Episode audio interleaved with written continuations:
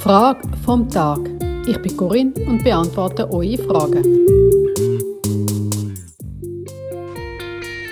Wie ist die Schöpfungsgeschichte aus dem Alten Testament mit der heutigen entwickelten Wissenschaft vereinbar? Ja, da streiten sich viele Leute seit langer Zeit drüber und ich verstehe es, dass du gerne bewiesen hättest, wer denn jetzt recht hat.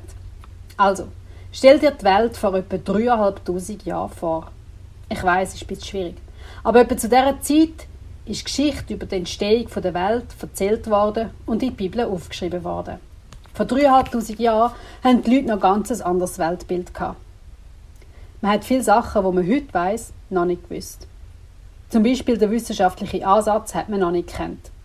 Aber darum ist es den Leuten auch nicht gegangen, wenn sie sich eine Geschichte erzählt haben. Sie haben gar keinen wissenschaftlichen Anspruch gehabt, sondern man hat den Leuten die Sachen mit einer Geschichte, in einer Metapher oder einem Gleichnis erklären.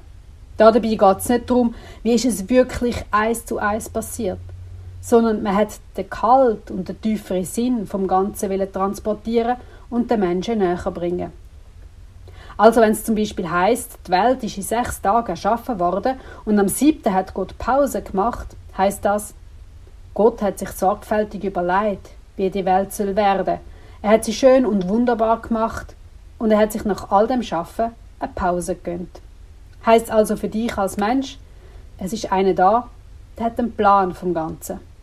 Es hat alles seinen Sinn. Und bei allem Wirken und Werken ist es wichtig, zwischendurch Pause zu machen und sich zu erholen. Der tiefere Sinn der Schöpfungsgeschichte ist für mich einerseits, sie macht mich dankbar. Ich weiß, jemand hat das alles für mich gemacht. Und andererseits macht sie mich demütig. Es gehört eigentlich nichts mir, sondern es ist alles ein Geschenk. Und die Geschichte gibt mir eine Sicherheit. Eine, hat trotz allem, was ich hier erlebe, die Welt im Griff. Heute versuchen wir die Entstehung der Welt aus einer wissenschaftlichen Sicht zu erklären.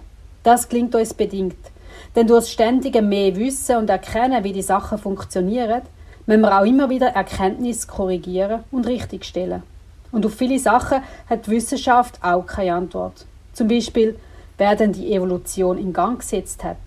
Die Wahrscheinlichkeit, dass Leben im Universum entsteht, ist so klein, dass es eigentlich gar nicht kann sein Und alles auf den Zufall zu schieben, ist für mich nicht wissenschaftlich. Darum würde ich die wissenschaftliche Erklärung nicht als das Ende der Weisheit aller Dinge sehen, sondern einfach als einen momentanen Stand vom Irrtum. Und je ganzheitlicher vernetzter die verschiedenen Wissenschaften uns Welt versuchen zu erklären, umso näher kommen wir der Wahrheit. Was sie aber bis jetzt nicht erklären kann, ist, warum. Warum ist das alles so gekommen, wie es ist? Was ist der tiefere Sinn vom Ganzen? Auf solche Fragen hat sie keine Antwort. Und aus meiner Sicht als Pfarrerin sind das die relevanten Fragen. Wozu das alles? Was ist unser Ursprung und wo geht es mit uns an? Darum finde ich den wissenschaftlichen Ansatz, wie die Welt entstanden ist, auf jeden Fall interessant und glaube auch, dass er seine Richtigkeit hat.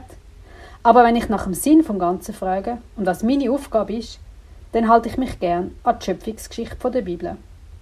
Der Mensch ist als letztes Wesen in die Welt gesetzt worden. Er hat die Verantwortung für alles, was da lebt. Und er ist in all dem nicht allein und verloren im Universum, sondern es ist einer da, wo ihm hilft, das zu bewältigen. Hast du eine Frage, die du von mir beantworten willst, findest du mich auf der Homepage gegenwärtig.ch. Dort kannst du deine Frage stellen oder auch mir ein Feedback geben. Ich freue mich über einen Kontakt mit dir.